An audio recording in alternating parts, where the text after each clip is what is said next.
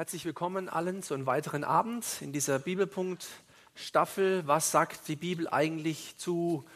Und nachdem es letztes Mal um Evolutionstheorien ging, heute was ganz anderes, nämlich Kindererziehung. Und mir ist natürlich auch bewusst, ähm, ja, in einer Stunde äh, kann man nur ein paar Dinge ankündigen und ansagen. Das möchte ich auch gerne machen. Einfach ein paar ähm, Ergebnisse weitergeben zu dem Thema, dann sparen Sie, dann spart ihr euch viele Bücher, die es auch zu diesem Thema gibt, auch vor christlichem Hintergrund, die sich übrigens teilweise nicht oft auch widersprechen oder oft widersprechen, alle mit Bibelstellen geschmückt und deswegen einfach da ein paar Informationen heute Abend in knapp 60 Minuten zu diesem Thema. Das ist ja das, was wir bisher hatten. Und heute sind wir eben hier, die Hälfte ist jetzt um und dann nächstes Mal Naturheilverfahren über Psychologie, was sagt die Bibel zur Homosexualität und über Träume. Und dann endet diese Bibelpunktstaffel auch schon Ende Juni. Ich bete heute nur zum Abschluss, von daher steigen wir gleich ein mit einem Zitat. Vielleicht habt ihr, haben Sie das schon mal gehört oder gedacht. Es lautet folgendermaßen, es betrifft jetzt eher die Älteren unter uns. Die Jugend von heute liebt den Luxus, hat schlechte Manieren, und verachtet die Autorität. Sie widersprechen ihren Eltern, legen die Beine übereinander und tyrannisieren ihre Lehrer. Muss ich jetzt keiner outen, ob er das schon mal gedacht hat oder einzelne Punkte davon. Das steht nicht in der Bibel. Ist ein bisschen älter, ist gar nicht so aktuell. Das stammt aus dem 5. Jahrhundert vor Christus. Hoppla. Das ist ja wirklich lange her. Und das soll uns etwas zeigen. Das soll uns nämlich zeigen, dass dieses Klagen über die ach so schlimme Jugend nichts Neues ist. Es gibt übrigens auch das Umgekehrte, das Klagen über die Alten. Das ist also nicht, was äh, neu entstanden ist, sondern das, was schon ziemlich lange her ist. Immer wieder taucht es auf. Und mir geht es heute Abend weniger darum, was Sokrates gesagt hat. Der war ja auch ganz klug, aber das ist nicht der Schwerpunkt, sondern was die Bibel sagt zu dem Thema.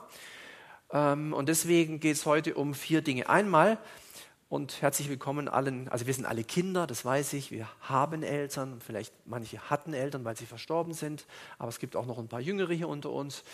Was sagt die Bibel eigentlich zur Kindererziehung den Kindern?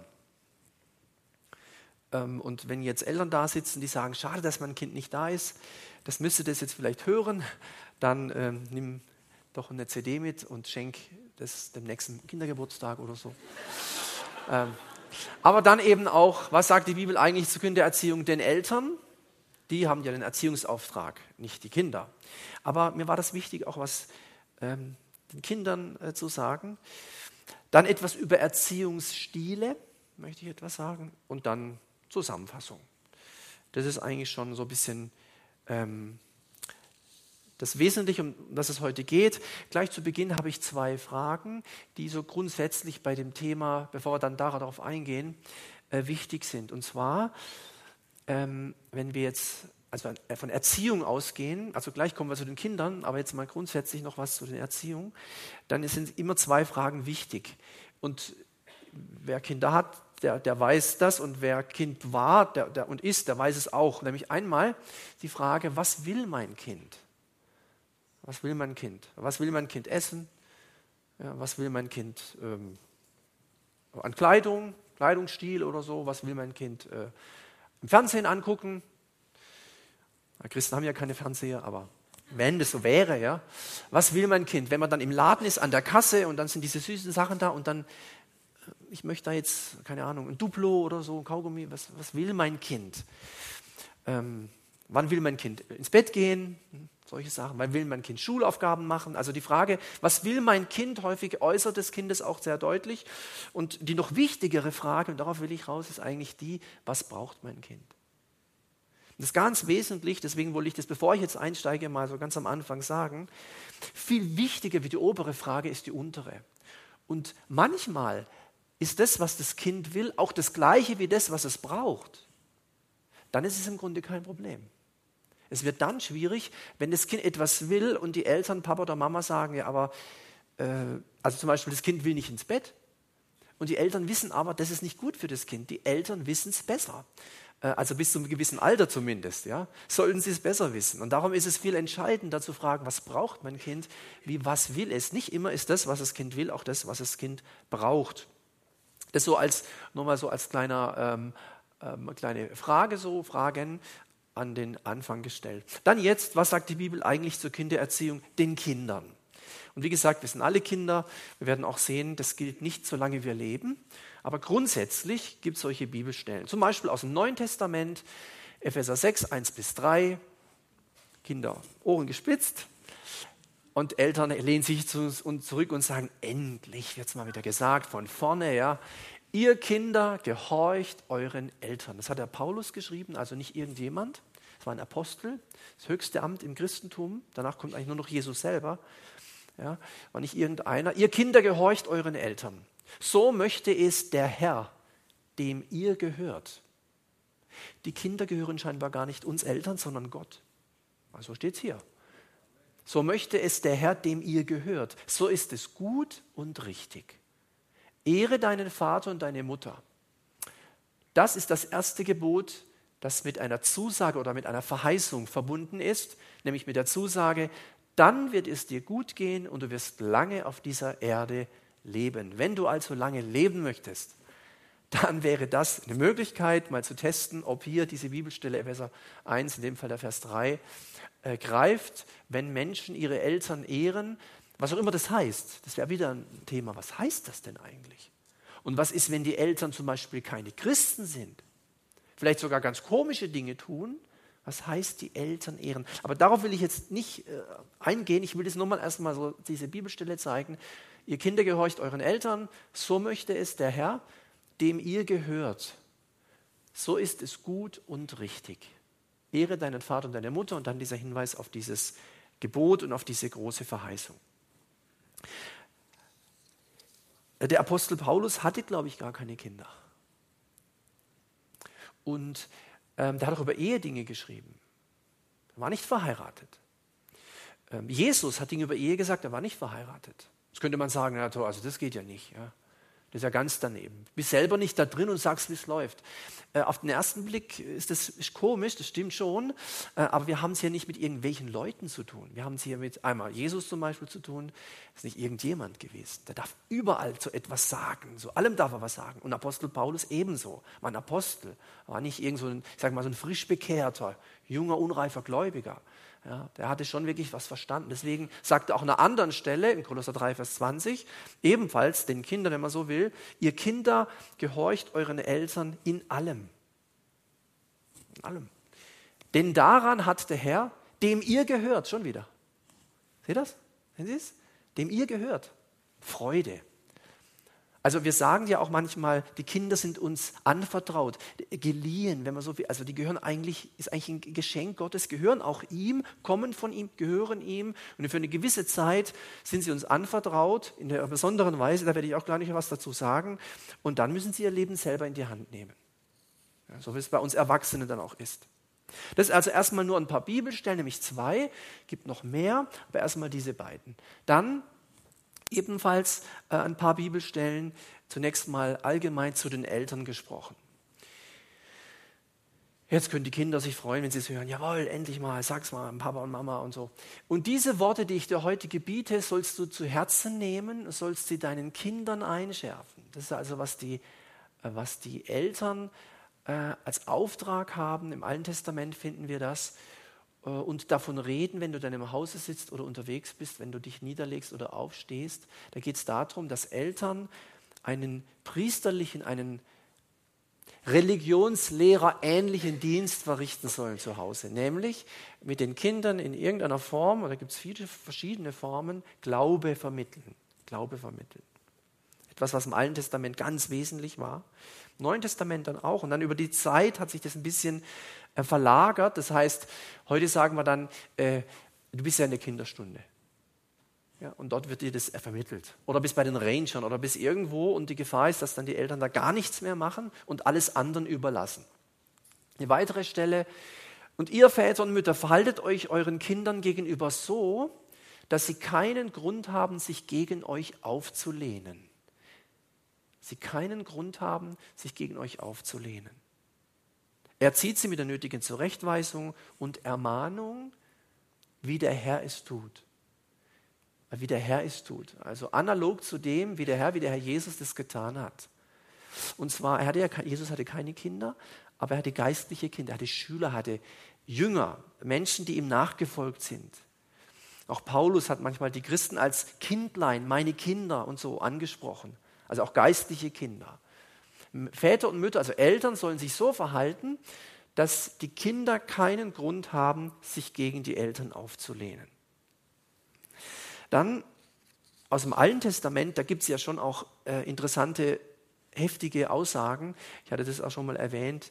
Ähm, wer seine Rute schont, hasst seinen Sohn. Wenn aber liebt, züchtigt ihn bei Zeiten. Und zwar mit der Rute. Ja.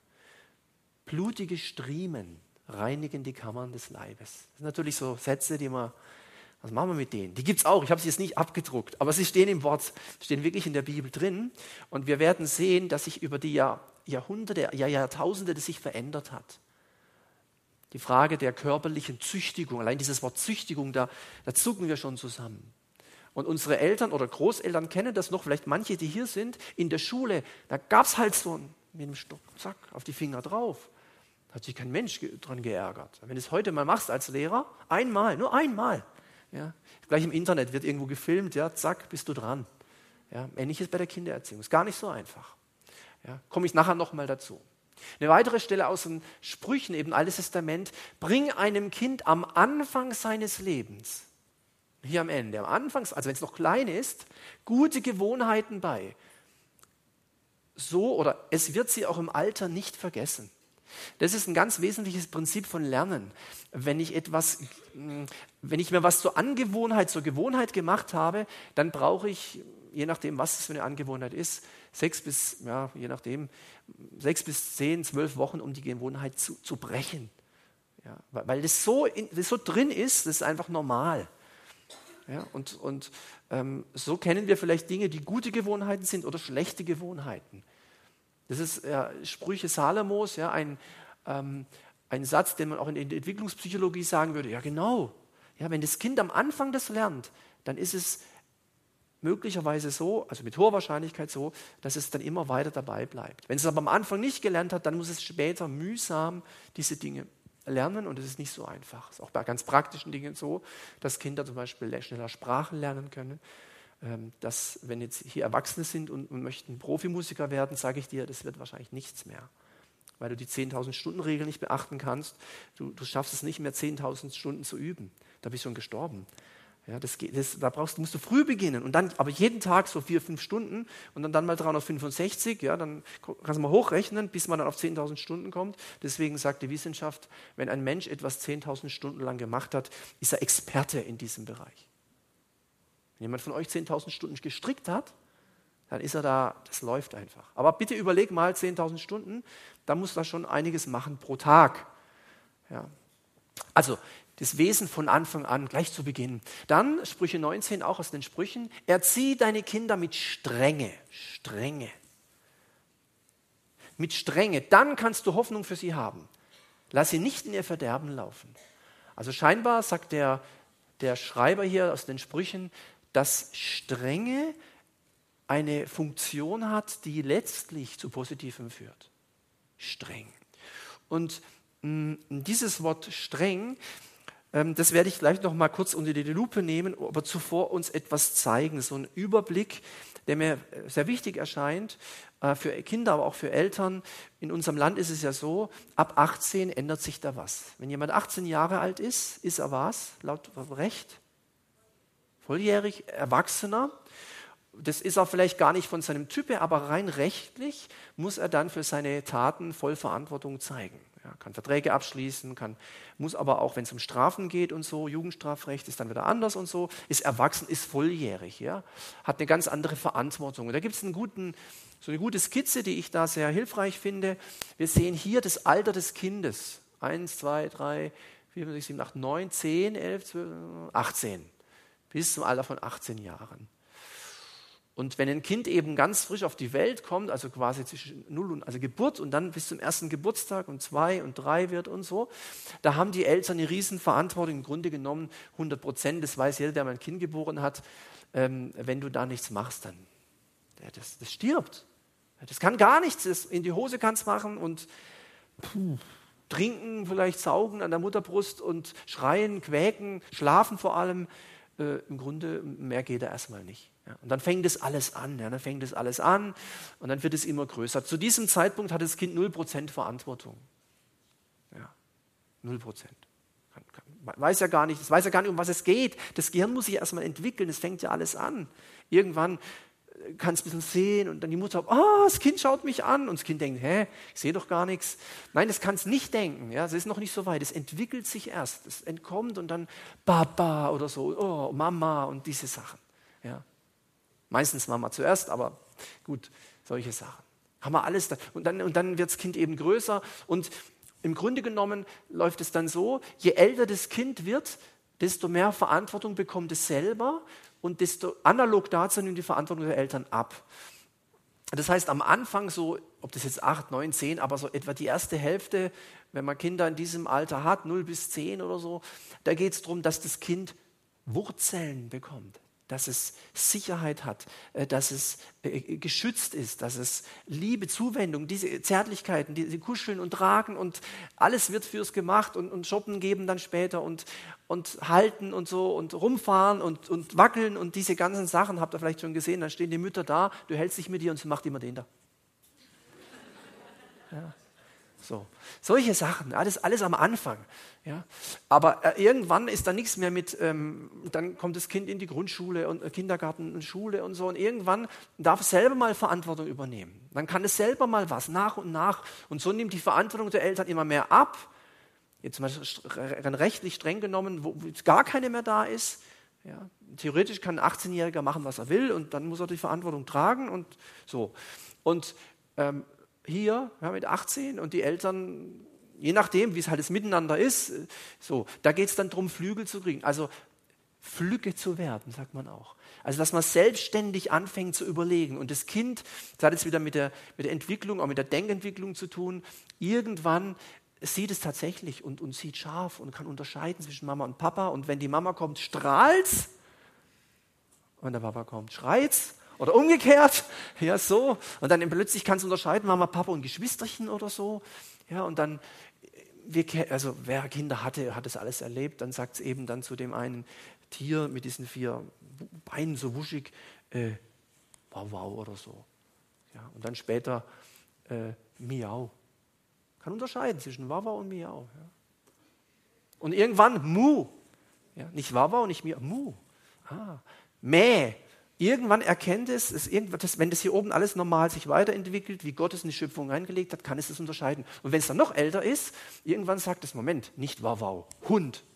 Hund, Katze, Kuh, Ziege. Oder Hund, Katze, Kuh, Schaf, Ziege. Ich kann unterscheiden. Und wenn es noch älter ist, sagt Collie, Schäferhund, Dackel. Und steht das so? Das wäre wär die normale Entwicklung von Kindern. Ja, und wenn ich natürlich dann äh, einem 13-jährigen äh, Sohn sagen muss, äh, das ist ein Hund und das ist eine Katze, dann ist da was schiefgelaufen. Das, das lernt automatisch enorm. Gerade am Anfang lernen die Kinder unglaublich schnell. Je älter man wird, desto weniger geschieht da. Und wenn man dann, wenn man 30 ist, und das ist eigentlich noch jung, ja, da geht es eigentlich schon wieder rückwärts. So, so, ist es halt. Ja. Macht aber nichts. Ja, macht nichts. Sieht man uns nicht an. Ja. So.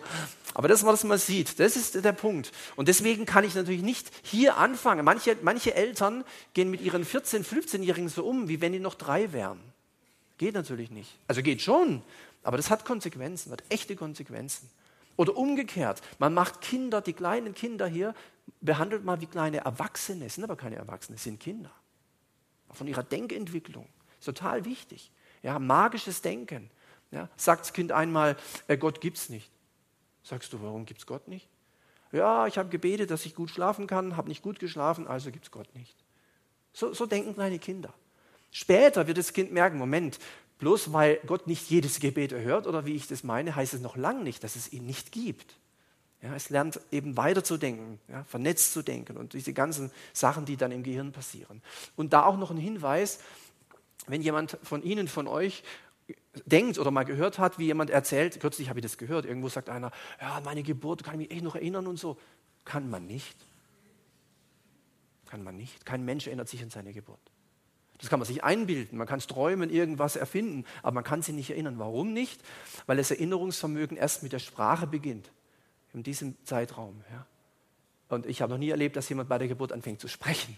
Ja hallo, ich bin da oder so. Das geht nicht. Ja. Und deswegen muss man auch gucken, wenn dann Leute so manchmal so merkwürdige Geschichten erzählen oder so. Also Gott hat es schon so gemacht, wie er es richtig denkt und wie er für richtig empfindet und dann geht es auch so. Ja, und nicht anders. Also das so als, als kleiner Hinweis, wo stehen wir gerade? Ja, der, der einen Frau, der habe ich gesagt, die 16-jährigen Sohn hatte, wieso machen Sie sein Bett noch und lüften noch? Hat es gefällt dem, sage ich, klar. Wird mir auch gefallen. Ja? Da, das, da züchtet man natürlich was her. Ist auch bei den Helikoptereltern so, bei den Overprotected Mothers. Das sind die, die über ihren, wie so Helikopter immer so über den Kindern schweben und immer Achtung und das Kind, hä? Ach, und ah, immer so Angst haben. Wenn das Kind hinfällt, guckt die Mama an, die Mama heult und das Kind denkt, ach so, tut was weh, da muss ich jetzt mal weinen. Dann fängt das Kind an zu weinen, ja, Spiegelneuronen und so. Jeder weint wegen dem anderen. Das Kind müsste gar nicht weinen, aber die Mutter, Achtung! Und das Kind, also Mama erschreckt, muss ich mich auch erschrecken. Ja? Es sollte umgekehrt sein. Ja, wenn es wirklich weh tut, dass man da hingeht, aber nicht dem Kind was einredet, diese overprotected, überbehüteten Eltern, ähm, man muss immer aufs Alter gucken. Ja, ist schon klar, ich kann nicht einem Dreijährigen sagen, ach, lauf mal los, über die Straße kommen. Ja, nur zu, ja, lern mal laufen. Und der Laster kommt und. Da muss man schon gucken, ja. Aber irgendwann, also ich kann nicht im 14-Jährigen, also finde ich zumindest, im 14-Jährigen noch erklären, weißt du, wenn du ein Auto kommt, muss man aufpassen und so. Das muss er, das muss er einfach wissen. Das ist sehr wichtig. Ja. Overprotected Mothers oder Fathers selten, eher, eher die Mütter zumindest. Ähm, die sehen dann das Kind, da ist eine Leiter am Baum und jetzt sehen die das Kleine da hingehen zur Leiter und dann äh, dabei war noch gar nichts. Das Kind ist noch nicht mal hochgeklettert. Ja? Sah man schon den, das Kind im Krankenhaus oder so. Einfach das übertriebene Ängstliche. Was wird aus den Kindern? Meistens selber ängstliche Menschen. Schüchtern, zurückhaltend, trauen sich nichts zu, weil man ihnen ja auch nichts zugetraut hat. Ja? Das Gegenteil wäre eben, wenn man das total locker äh, schleifen lässt, da werde ich auch gleich was dazu sagen. Zunächst noch mal eine Skizze, ich habe einfach ein paar Skizzen dabei. Wenn man auf die Büchertische guckt, auch in christlichen Gemeinden oder in christlichen Verlagen, findet man eine, große stattliche Anzahl von Literatur über Kindererziehung. Und äh, das ist auch ganz gut und kann man gar nichts dagegen sagen. Gibt es ganz viele äh, Tipps und Tricks und Ideen und von allen möglichen Leuten und so, kann man auch lesen. Also da ist erstmal gar nichts dagegen einzuwenden. Und im, im, im Gespräch miteinander erlebt man dann Folgendes auch, ähnlich wie bei den Büchern.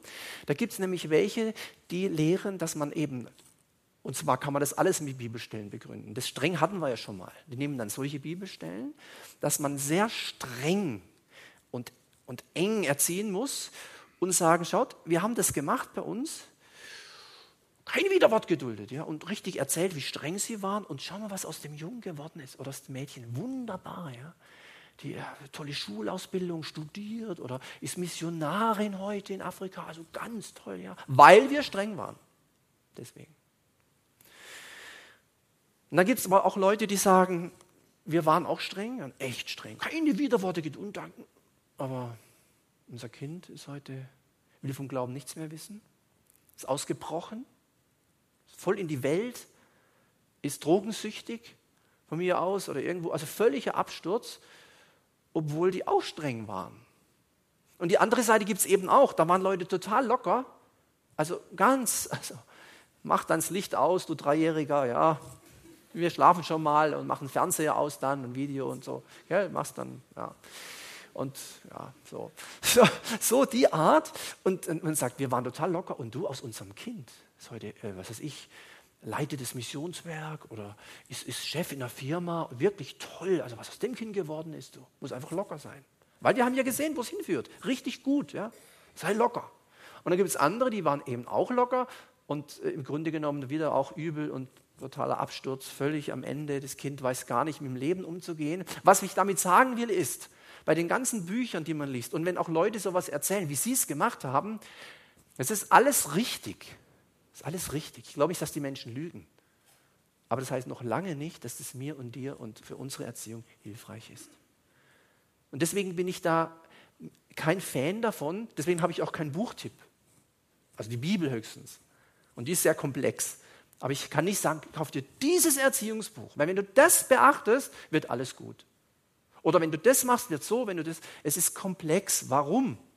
Na, weil, jede, weil jeder Mensch komplex ist, weil jeder Mensch unterschiedlich ist. Und weil die Eltern anders sind, auch wenn sie versuchen, das Gleiche zu machen wie die, kommt was anderes bei raus. Die Kinder sind nämlich auch unterschiedlich. Ja, und deswegen nicht kopieren. Kapieren. Nicht kopieren, nicht nachmachen. Also das finde ich eine große Gefahr. Und an der Stelle möchte ich eben jetzt etwas über Erziehungsstile weitergeben, über Erziehungsstile. Kann jeder sich mal überprüfen? Die Kinder können überprüfen, wie machen es meine Eltern? Wie empfinden sie es? Die Eltern können überprüfen, wie machen wir es? Wie empfinden wir es? Und wer weder Kinder erzieht, noch Eltern hat, die ihn erziehen, weil er ein gewisses Alter hat, der kann trotzdem mal schauen, wie war es denn bei mir oder wie habe ich es gemacht. Es gibt hm, das ist so ein Quadrant, also vier verschiedene Seiten, dieses, diese Grafik hier. Und die wesentlichen Begriffe sind einmal ein Erziehungsstil, der eine hohe Kontrolle hat, wo man, wo man kontrolliert, was wichtig ist. Also wo, wo einem wichtig ist, dass man kontrolliert. Gegenüber wäre hier unten, wo man eben gar nicht kontrolliert oder niedrige Kontrolle, also wo man da nicht so drauf achtet, was Kind macht. Ja, das Gegenteil, ja? Hohe Kontrolle, niedrige Kontrolle. Dann hier wäre eine Form von einer Art Kälte und Ablehnung dem Kind gegenüber, Kälte und Ablehnung. Und hier drüben Wärme und Akzeptanz. Das sind mal so die vier Ecken. Und jetzt sage ich kurz was, wie, wie sich eben vier Erziehungsstile in diesen vier Teilen, in diesen vier Quadranten hier zeigen, wie die heißen. Zunächst mal einfach nur, wie die heißen.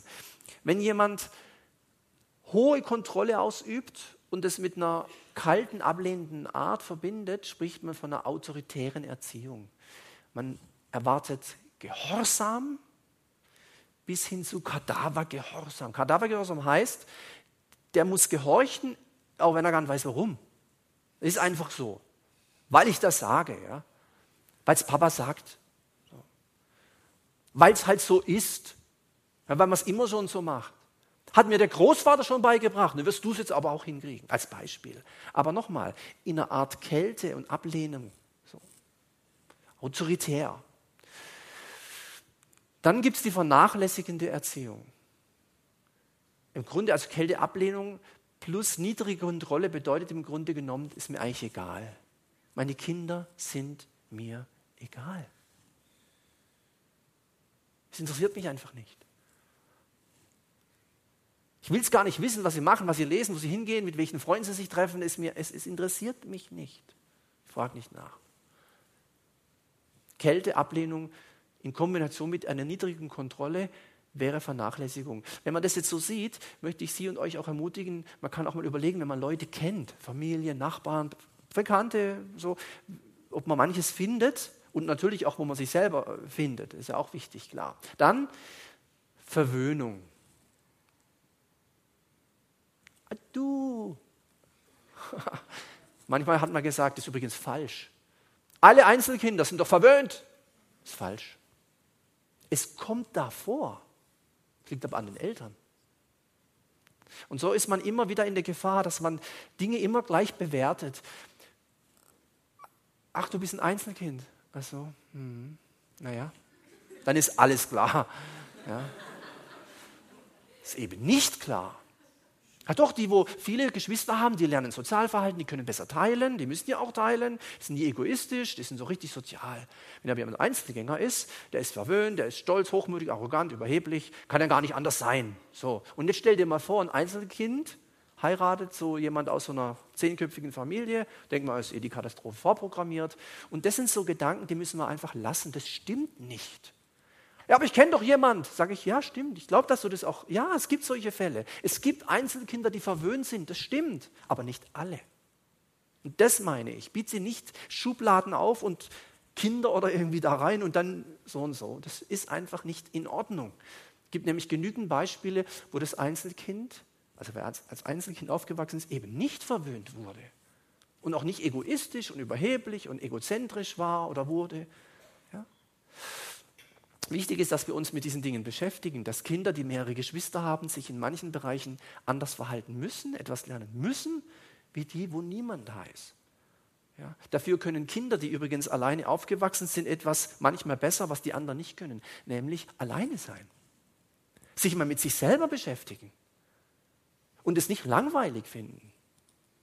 Also von daher sehen wir immer auch Stärken und Schwächen dieser beiden Seiten. Und jetzt weiß ja jeder selber, hat er Geschwister gehabt, war er alleine, habt ihr mehrere Kinder, ein Kind, wie sieht es aus, Nachbarschaft und so. Verwöhnung. Wenn also niedrige Kontrolle und Wärmenakzeptanz sich zusammentun, kommt häufig dieses Verwöhnende raus. Letzter Teil, das liebevoll konsequente Erziehung. Man nennt es auch autoritative Erziehung. Und hier kommen jetzt Wärmen, Akzeptanz dem Kind gegenüber plus eine hohe Kontrolle. Also diese Kombination, hohe Kontrolle, ich will wissen, was es macht, möchte wissen, wo es war, in Verbindung mit Wärme. Also Wärme, ich denke, da kann man was damit anfangen. Im Gegensatz von Kälte, ja. So, ja, Wärme, Akzeptanz, Sicherheit, auf es eingehen. Diese Dinge zusammen bilden eben diese sogenannte autoritative Erziehung. Und was ich jetzt aus Zeitgründen nicht mache, ist, dass ich Ihnen und euch erkläre oder mitteile, was die Folgen sind von dem, dem oder dem. Ich möchte nur sagen, was die Folgen sind von dem. Diese möchte ich nämlich erklären, weil das der aus meiner Sicht, meine persönliche Meinung, der absolut einzigste Weg ist, wenn man einigermaßen Interesse hat, dass aus seinen Kindern irgendwas möglichst Gutes wird, dann, dann muss man, jetzt sage ich mal, das muss, dann muss man sich auf den Weg machen und sich in diesem Bereich aufhalten. Natürlich kann man jetzt auch ein bisschen da oben sein oder mehr da oder mehr da oder mehr da, aber insgesamt gilt sich hier aufzuhalten, autoritativ, nicht autoritär. Das ist übrigens auch was, was die Schüler kennen unter uns oder wenn wir Schüler waren in Schulen auch. Es gibt Lehrer, denk mal an deine Lehrer zurück, ein paar oder so, wenn dir was einfällt. Es gibt Lehrer, die waren autoritär und du hast Lehrer kennengelernt, die hatten Autorität. Versteht ihr den Unterschied? So ist es auch bei den Eltern auch. Das ist auch äh, in der Gemeinde so. Man kann auch autoritär äh, als Pastor sein. Es ist ein Unterschied, ob jemand autoritär ist oder eine Autorität ist. Ja, und deswegen meint autoritativ, dass sich diese Dinge hier zusammentun. Und ich möchte, deswegen nur dieser Punkt, ich möchte mal sagen, was man herausgefunden hat. Einmal wissenschaftlich und einmal geistlich. Was aus Kindern wird, die so erzogen werden, also wo Wärmeakzeptanz und Kontrolle ist, was aus denen mal wird, hat man herausgefunden. Man hat festgestellt, nur der liebevoll konsequente, also autoritative, nicht autoritäre, autoritative Erziehungsstil hat folgende Folgen oder diese Folgen für die Kinder. Diese Kinder haben später ein gesünderes, ein positiveres Selbstbild. Die können, die entwickeln ein relativ gesundes Selbstwertgefühl. Das ist enorm wichtig. Gerade im Verhältnis zu anderen Menschen. Nicht zu hoch, und auch nicht zu niedrig. So. Dann, diese Kinder haben insgesamt oder zeigen insgesamt weniger Problemverhalten. Das heißt, Menschen, die mit Wärmeakzeptanz und aber auch einer hohen Kontrolle aufwachsen, die, die können leichter ein Problem lösen und scheitern weniger an Problemen. Kinder, die so erzogen werden, sind insgesamt weniger depressiv und weniger ängstlich. Also Menschen, die zum Beispiel ihre oder Eltern, die ihre Kinder so erziehen, pass auf, pass auf, ständig, das, pass auf. Wenn das ständig kommt, wenn die immer nur, Achtung, oh, so, immer nur so, die, die werden selber ängstlich später. Weil das ihr, ihr System ist, in dem sie sich sicher fühlen. Ja, wenn die Autoritätsperson, also die, je nachdem, wie sie dann sind, vielleicht autoritär auch, die Eltern immer wieder diese Botschaft, pass auf, pass, immer pass auf. immer Achtung, immer mit Achtung durchs Leben, dann kann man sich ja vorstellen, ja, wenn ein Kind sich so entwickelt, was da mal draus wird. Vielleicht kennt ihr solche. Oder war selber so. Ja. Weniger depressiv, weniger ängstlich. Kinder, die so erzogen werden, dieser, dieser Ansatz, sind körperlich insgesamt gesünder, haben ein besseres Immunsystem, sind weniger krank, weniger anfällig für Grippen, diese ganzen auch Kinderkrankheiten. Es ist einfach so. Auch später dann, auch in der Pubertät oder so, ja, bis hin erwachsen werden, sind insgesamt weniger krank wie die anderen drei Gruppen. Ihr wisst noch die anderen drei. Verwöhnung und so. Was war das andere? Links unten, weiß noch jemand? Vernachlässigung. Bitte? Autoritär, genau so. Diese, diese Sachen. Also all die Kinder, die anders aufgewachsen sind, wieso erzogen wurden, haben hier größere Werte. Ja, sind also zum Beispiel körperlich nicht so gesund, eher angeschlagen, schwächere Konstitution. Und vielleicht kennt ihr auch so Menschen, ständig krank. Also da muss man nur sagen, die Grippewelle kommt, zack, schlägt die zu. Nur vom Hören sagen, ja. Gibt es auch Untersuchungen, ist auch total spannend, ja.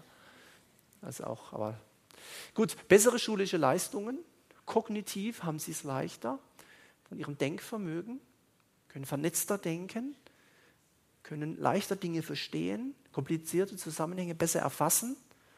So, das hat damit zu tun, denkt nochmal an dieses, dieses Kreuz, das hat damit zu tun, denn Wärmeakzeptanz war ja rechts. Wenn ein Mensch geliebt wird und sich geliebt weiß, dann fällt ihm das Lernen leichter. Kann man sich einfach so vorstellen, wenn jetzt ähm, Eltern sich von morgens bis abends streiten und das nicht nur ab und zu, das mag es ja geben, das ist ja nicht das Problem, wenn man sich mal streitet. Ich hoffe, ihr streitet euch mal. Und nicht immer alles so schön, bei den Kindern immer schön. Nee, darf auch mal sich fetzen. Ja, aber es muss auch wieder dann zur Versöhnung kommen. Das ist nicht das Problem für Kinder. Aber wenn jetzt natürlich Kinder durch, durch Krisen, durch Scheidung, durch permanente, ständige Katastrophen durchgehen, dann lernt sich es nicht gut. Weil sie sind ja dabei, diese ganzen anderen Schwierigkeiten zu bewältigen. Und dann müssen sie auch noch lernen, ja. Und das sind solche Gründe. Bessere Beziehung zu Gleichaltrigen. Die können, Menschen, die so aufgewachsen sind oder wo man halt versucht hat, sie so zu erziehen, Kinder, die schaffen das auch in der Schule oder mit Freunden irgendwo ihren Platz zu finden.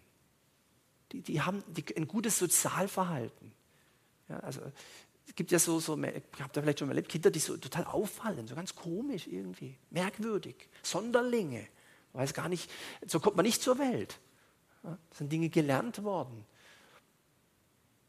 bessere Beziehungen zu Gleichaltrigen bei dieser äh, Gruppe. Also das sind Sachen, die, wo ich sagen würde, oder wo ich sage, das, also das möchte ich schon. Ja. Ich würde mir wünschen, ich möchte das, dass Kinder, dass meine Kinder, dass unsere Kinder, eure Kinder, dass, dass die da dazugehören. Aber das liegt nicht an den Kindern, das liegt auch viel an den Eltern, hier an dem da oben. Daran liegt es. Und ein weiterer Gedanke dazu ist der, nur dieser liebevoll konsequente Erziehungsstil entspricht göttlicher Erziehung. Deswegen funktioniert sie auch. Da liegt ein Segen drauf. Da muss man nicht mal Christ sein. Wer das verstanden hat, der wird diese Ergebnisse hervorbringen, weil einfach, so wie ich das verstehe, äh, ein Segen auf dem liegt, wie er mit dem Kind umgeht. Und dann verstehen wir auch, wenn eine hohe Kontrolle steht und Wärme und Akzeptanz, das war doch rechts, ihr wisst noch, oben Kontrolle, hohe Kontrolle und rechts war Wärme und Akzeptanz. Wenn das zusammenkommt, verstehen wir auch solche Bibelstellen. Die Elberfelder äh, Luther-Übersetzung sagt, wen der Herr liebt, den züchtigt er oder straft er. Man denkt, oh, was? Und kriegen Angst. Aber jetzt verstehen wir, das ist eben, das ist genau das gemeint. In der anderen Übersetzung heißt es so, den, wen der Herr liebt, den erzieht er mit der nötigen, nötigen Strenge. Es gibt auch eine unnötige Strenge. Mit der nötigen Strenge. Jeden, den er als seinen Sohn annimmt, lässt er auch seine strafende Hand spüren. Ja, da muss man wieder gucken, wie man das versteht. Kannst du wörtlich verstehen, dann gibt es halt Anzeigen. Äh, kannst du nicht wörtlich verstehen, dann heißt es nicht, es geht machen, was es will. Sondern diese konsequente, klare, mit Grenzen ähm, ähm, auch besetzte Erziehung, das ist wichtig, Grenzen setzen. Wie die Leitplanken auf der Autobahn, die wollen uns ja nicht schaden. Ja, die helfen uns ja, sind uns im Schutz da, eine Leitplanke. Und auch äh, das ganze Alttestament und dann das Neue, die ganze Menschheitsgeschichte, ich sagte das am Anfang, lässt sich darin erklären. Teste das doch mal, wenn, wenn das Menschen machen. Du kannst es machen. Mit dem Stock schlag dein Kind. Mach blutige Stock, mach's mal. Also, ihr wisst, wie ich das meine, ja? Nicht sagen, ich sage, du sollst es tun, aber jetzt, vielleicht gibt es so Menschen, die, das kann, was ist denn dann das Ergebnis? Kommt da was Gutes bei raus? Der Punkt ist der, dass die Leute sagen, also mir hat eine Tracht Prügel doch auch nicht geschadet, Mensch. Das stimmt, da habe ich keine Mühe damit, mit den Aussagen. Aber blutige Striemen? Das Kind blutig schlagen? Blutig. Ja. Und dann sagen, ah, ich habe es nur gut gemeint und super und so, ich habe dich echt lieb, weißt und gleich nochmal eine drauf, das Blut spritzt, aber ich habe dich echt lieb. Mach, mach das mal mit einem, also mach das nicht. Ja. Kinder haben das erlebt, das ist eine Ambivalenz. Das ist eine große Ambivalenz. Das haben Leute erlebt, die missbraucht wurden, die wurden verprügelt, die wurden gequält und dann haben wir sie in den Arm, ich habe dich so lieb. Wenn das ein Kind ein paar Mal erlebt, dann wird selber diese, das, wird, das ist wie, das vertraut keinem mehr. Weil, weil, weil das, diese, diese Inkongruenz zwischen Liebe und, und, und, und Strafe so stark ist, stärker wie das, was Gott sagt. Gott sagt es ja auch, aber in einer Art und Weise, was unter nötiger Strenge zu verstehen ist und nicht unnötiger Strenge. Deswegen gibt es auch solche Bibelstellen. Alles, was aus Zorn geschieht, kann man gleich vergessen.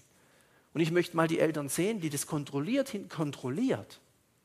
Nicht, Jetzt hast du mich bis zur Weißglut. Du! Was ist denn da jetzt? Was war jetzt das nötige Strenge? Das ist eben nicht gemeint. Ja. So ein ganz anderer ähm, Aspekt. Ich habe, wir haben noch acht Minuten bis acht, kann es sein? Ich habe, äh, sehe die Uhr nicht. Kann es sein? Acht bis acht? Gut. Vierter Punkt, Zusammenfassung. Noch ein paar äh, Dinge zum Abschluss. Also, wie gesagt, wir haben jetzt keine Bücher gelesen zusammen und wir haben da uns da einiges gespart. Ich, ich sage deswegen einfach ein paar Dinge, die mir so am Ende noch wichtig sind. Eines der wichtigsten Dinge für unsere Kinder ist, äh, wenn sie sehen wie, und erleben, wie ihre Eltern miteinander umgehen. Das ist so entscheidend, weil Kinder, gerade im kleinen Alter, die lernen am Modell. Nicht, was du sagst, sondern was du tust. Ja? Also später ist es schon, können die das gut unterscheiden. Ja? Und, und deswegen nicht streiten ist, ist genauso schlimm wie immer streiten. Beides nicht gut. Ja, die müssen schon sehen, da, da geht mal was ab oder so, aber dieses Miteinander, wenn es natürlich ein Gegeneinander ist, dann wird es schwierig. Deswegen ist ja auch bei Scheidungskindern, je nach Alter, sind die Folgen auch unterschiedlich. Ja, weil sie es nicht erfassen können ja, was da jetzt genau war. Oder wenn dann der Papa oder die Mama das Kind auf seine Seite zieht und, und sich verbündet gegen den anderen. Solche Sachen gibt es ja alles. Ja, ist hochgefährlich. Miteinander ist hier das Stichwort. Miteinander. Eltern und Kinder haben ihren Teil, dass es miteinander klappt. Und zwar jetzt nicht das Miteinander der Eltern, sondern das Miteinander von Eltern und Kindern. Ja, hat jeder seinen Teil. Ja, also beide sind da wichtig. Beide Parteien haben da ihren, ihren, ihre Verantwortung, dass das funktioniert. Und je kleiner die Kinder sind, habe ich ja gesagt, desto kleiner ist ihre Verantwortung. Ja. Und je größer sie werden, desto spannender wird es auch. Insbesondere wenn es dann um Pubertät und so geht. Ja, solche Dinge. Je älter ein Kind wird, desto mehr Augenhöhe. Also Augenhöhe heißt wenn also zum Beispiel, wenn das Kind zehn ist und die Mutter missbraucht ihre Tochter als Freundin, also versteht ihr, das behandelt sie so wie eine gute Freundin, das ist für mich Missbrauch, das geht gar nicht. Weil das Kind ist zehn. Und dann erzählt die Mama ihrem Kind, oh, weißt du, das ist so schwierig. Und dann wird das Kind, das zehnjährige Kind, zur Seelsorgerin der Mutter. Und das sind dann die Fälle, wo dann das Kind mit zehn oder zwölf von mir die Mama streicht, ah, ist nicht so schlimm, Mama, ah, komm, das wird schon wieder und so. Umgekehrt muss es sein. Wir müssen unseren Kindern Schutz geben, doch nicht sie uns. Wir müssen ihnen Sicherheit geben, doch nicht sie uns. Und dann später, wenn die älter sind, also wenn sie immer älter werden und so, dann läuft das anders ab, ist doch klar. Das ist ja für die Väter so spannend. Die Frage ist ja bei den Vätern immer die, wann wird die Zeit kommen, wo mein Kind schneller rennen kann wie ich? So, Wann ist mein Sohn besser im Tischtennis wie ich als Papa? Ja? Wann macht mein Kind mehr Liegestütze wie ich? Ja, und ich möchte uns Väter ermutigen, kämpft, kämpft. Ja? Dass es lange dauert, dass es lange dauert. Ja? Solche Sachen. Ja? Wirklich. Ja? Das ist wichtig. Ja?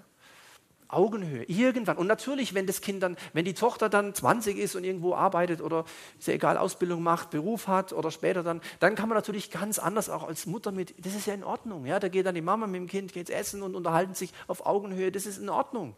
Ich muss dem nicht dann auch der sagen, was sie zu tun hat. Kann ich. Aber eigentlich muss es selber lernen. Bitte nicht die Kinder dann noch als, als Kinder sehen, die da noch irgendwie Hilfe brauchen. Die müssen selber hinkriegen. Das ist echt wichtig. Selbstständigkeit, eigenständiges Verhalten. Ja? Mamas Söhnchen, möchtest du das? Ja? Hotel und so. Ja, das ist ja toll. Bis zu einem gewissen Alter ist das wirklich gut. Aber irgendwann ja, muss es klar sein. In der Liebe gleich, im Verhalten anders. Das ist für die Eltern gedacht. Das ist wirklich wichtig. Ich kann also nicht sagen, ähm, das hat man auch mal gedacht, alle Kinder gleich behandeln. Du hast also zwei Kinder oder drei oder vier, musst alle gleich behandeln. Lass, lass das. Das ist äh, Unsinn, weil das kind die Kinder sind ja nicht gleich. Ja? Und manche Kinder, wenn man, wenn man das jetzt vergleicht mit einem Haustier, was natürlich nicht das gleiche ist, ja, aber das Bild, so ein Hund, äh, da gibt es eben Hunde, mit denen kannst du da laufen, äh, äh, da brauchst du im Grunde gar keine Leine. Ja? Die Leine spannt sich nie, die hängt immer so runter, weil die immer neben dir her trottet. Ja? Wenn du stehen bleibst, bleibt er auch stehen. Das ist irgendwie relativ emotionslos, sag ich mal. Ja? Und das, das klappt aber. Und dann gibt es andere Hunde. Da musst du aber sowas von herreißen, weil der ständig irgendwo hinrennt. Komm doch mal. Und ich habe mal gesehen, du, hab ich, der hat da mal gerissen an dem Band. Dachte ich, ach, jetzt, jetzt ist der Hals ab vom Hund. Aber das war, war gar nicht so. Der Hund hat schon gecheckt. Oh, Herrchen und Sack. Und so ist es mit den Kindern auch. Bitte nicht mit, ich will es nicht mit Hunden vergleichen, aber versteht das Prinzip. Dem einen Kind kannst du eine ganz lange Leine lassen, die kannst du eigentlich loslassen. Da passiert gar nichts. Wirklich nicht. Und beim anderen Kind, da musst du Komm ganz straff und immer wieder ziehen. Vielleicht so ein Halsband, was ja verboten ist mit so Dingern da, ja. Gibt es ja die übelsten Sachen, ja. Also nicht den Kindern anlegen. Ihr versteht doch, was ich meine, ja.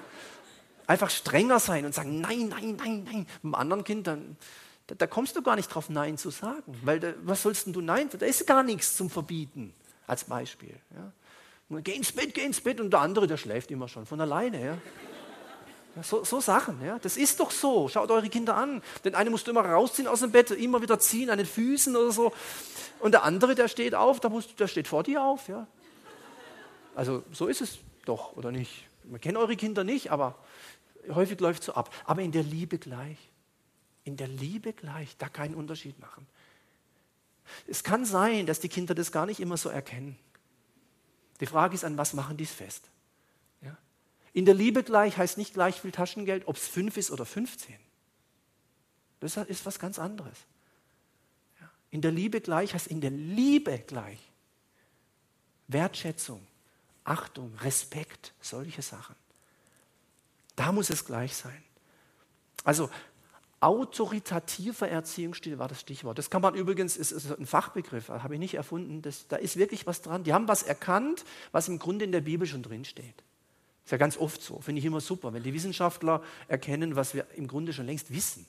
Nur wir müssen es, manchmal müssen wir es neu entdecken, manchmal helfen uns die Leute auch. So, nicht gleich durch, nochmal was Zusammenfassendes. Genetik eines Kindes, eines Menschen überhaupt, die Persönlichkeit, dann das Umfeld plus die Erziehung. Ja, die sind entscheidend und das entscheidende Kriterium, was aus einem Menschen einmal wird. Natürlich, der Glaube und so kommt da auch rein. Aber unterschätzt bitte nicht die Persönlichkeit. Meine These ist die, unsere Persönlichkeit prägt unseren Glauben mehr wie umgekehrt. Unsere Persönlichkeit prägt unseren Glauben mehr wie umgekehrt, also wie, uns, wie unser Glaube die Persönlichkeit prägt. Persönlichkeit ist einfach da. Die wird auch sich nicht ändern. Warum auch? Gott macht ja keinen Fehler. Die muss halt, ich sag mal, geheiligt werden. Also wenn jemand, wenn jemand äh, so ein extrovertierter Typ ist, der alle am liebsten umarmt und der kommt zum Glauben, dann heißt es ja nicht, dass er das jetzt nicht mehr macht. Der ist immer noch interessiert. Hallo, nee und ja, so. Und wenn jemand eher so ein Stiller ist, nicht so viel, nicht so, ja, mehr so ein sachlicher Typ, der nach dem Gottesdienst zack ins Auto, ja. Und, und der Partner steht noch hier zwei Stunden und redet. Ja, ja so läuft es doch ab.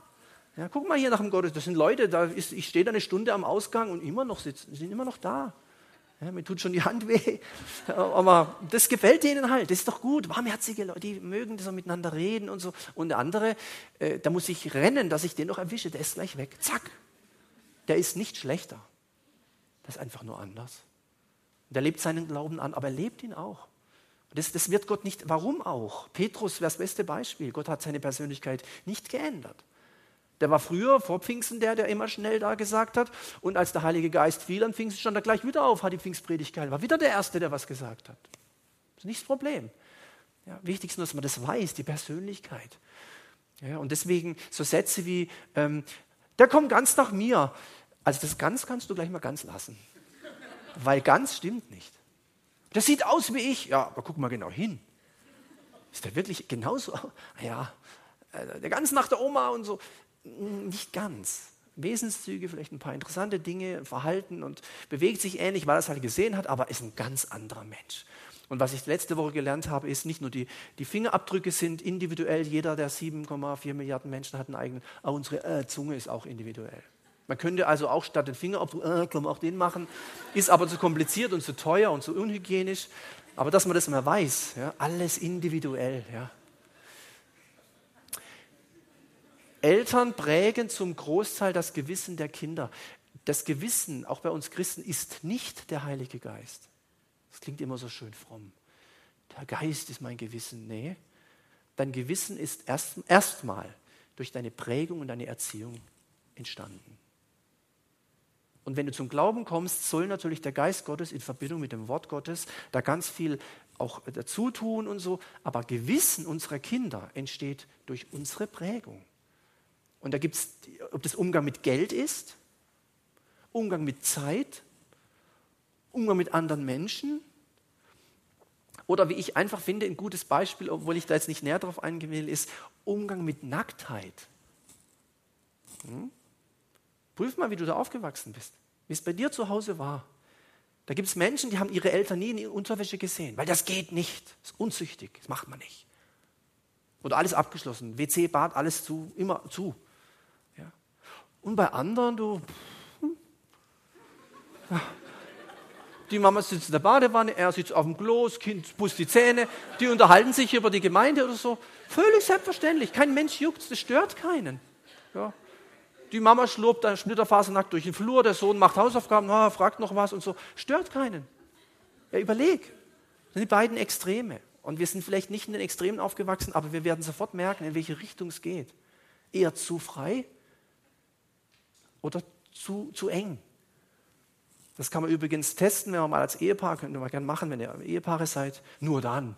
Ja, das Ehepaar, wenn man einen Film anguckt und da kommt so eine Nacktszene, also es gibt es ja leider immer mal wieder so in Filmen, so Bettszene und so, äh, dann muss man mal gucken, wie reagiert das Paar. Ja, der eine sagt, Shalom, Shalom. Ah, muss man da immer, Mensch, um die Uhrzeit muss man da, oh, ich gehe mal in die Küche und so. Ja, und der andere, mach lauter, mach lauter. Ja, das hat, das hat nichts mit Unrein zu tun. Das hat ganz stark mit dem Gewissen zu tun. Wenn du durch Villingen läufst, da knutscht sich ein Pärchen, da gibt es die einen, die sagen, ach schau mal, das ist toll, wie die lieb die sich haben. Und andere sagen, sag mal, so, also ekelhaft, du. Muss man denn sowas machen, du? Am Sonntag in Villingen, pfui, echt, du. Sokrates hatte recht, ja. So, äh, so. Das hat was mit dem Gewissen, mit der Prägung zu tun. Bitte überprüft euch mal selber. Überprüft euch mal. Und wenn dann der Heilige Geist dazukommt, das ist ganz wichtig, weil sonst, wenn die Menschen sich kennenlernen, der eine kommt von der Ecke, der andere von der, jetzt lernen die sich kennen, sind Christen, lernen sich kennen, heiraten, der eine freut sich wie verrückt auf die Hochzeitsnacht und der oder die andere voll die Panik. Ja? Licht an, Licht aus, das sind dann die Sachen. Das sind die Probleme heute, kein Witz. Ja, aber das, das wäre ein anderes Thema. Zurück. Wertschätzung, Achtung und Respekt sind Schlüssel im Eltern-Kinder-Verhältnis ist, glaube ich, acht vorbei. Wertschätzung, Achtung und Respekt. Äh, War, also nicht Krieg, W-A-R, War, Krieg, sondern Wertschätzung, Achtung und Respekt sind Schlüssel im Eltern-Kinder-Verhältnis. Wenn du willst, dass deine Kinder dich achten, dann achte du sie auch. Und wenn du willst, dass deine Kinder dich wertschätzen, dann mach du das auch. Zeig es ihnen, bevor sie es können, weil du bist ja im Vorsprung, du bist ja Elternteil, du bist älter. Ja, du musst es ihnen zeigen. Sie müssen es von dir lernen. Wenn sie es von dir nicht lernen, dass sie es von anderen lernen, ist gar nicht so wahrscheinlich. Sie müssen von dir lernen.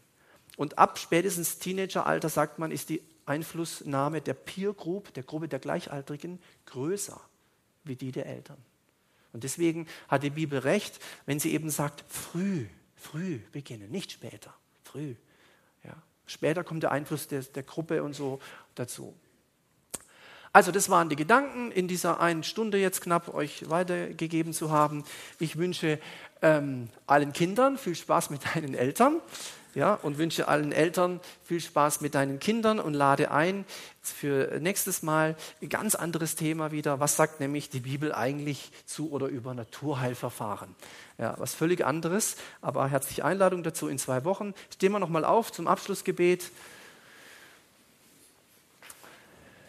Vater im Himmel, wir danken dir, dass wir dich Vater nennen dürfen. Das ist schon eine starke Botschaft und als Christen sind wir alles Kinder. Und so wie du mit uns umgehst, als Vater mit uns Kindern, so wollen wir, wenn wir Kinder haben und Eltern sind, möchten wir lernen, mit unseren Kindern umzugehen. Danke, dass du der beste Vater bist, den man sich überhaupt vorstellen kann.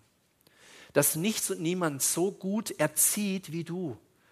Und deswegen möchten wir uns auch dein Wort immer wieder als Hilfestellung zu Rate ziehen und schauen, wie du bist du mit deinen Jüngern umgegangen? Was sagt die Bibel zu diesen ganzen Themen? Und wo können wir selber Schritte gehen, damit wir entweder als Kinder oder als Eltern da auch lernen? Danke dafür, dass du eine große Verheißung gegeben hast auf Kinder, die ihren Eltern gehorchen. Und danke, dass du uns auch als Eltern ermutigst, uns so zu verhalten, dass unsere Kinder sich nicht gegen uns auflehnen reizt eure Kinder nicht zum Zorn und solche Sachen, Herr. Danke, dass du uns dabei hilfst. Danke auch, dass wir wissen dürfen, dass du auch weiter mit uns gehst in diesen Abend, in, diese, in den Rest dieser Woche, Herr. Danke für jeden, der heute da war, für, jede, für jedes Kind, für jeden äh, Teenager, Erwachsenen, Alten. Einfach, dass wir alle zusammen heute hier sein durften. Und wir bitten dich, dass dieser Abend auch etwas ähm, hervorbringt in uns, was uns einen Gewinn verschafft, einen Gewinn für unser Leben. Segne jeden Einzelnen und schenke, dass diese Saat auch aufgeht und Frucht bringt. Wir danken dir dafür. Amen. Amen. Vielen Dank fürs Kommen. Einen guten Heimweg und bis zum nächsten Mal.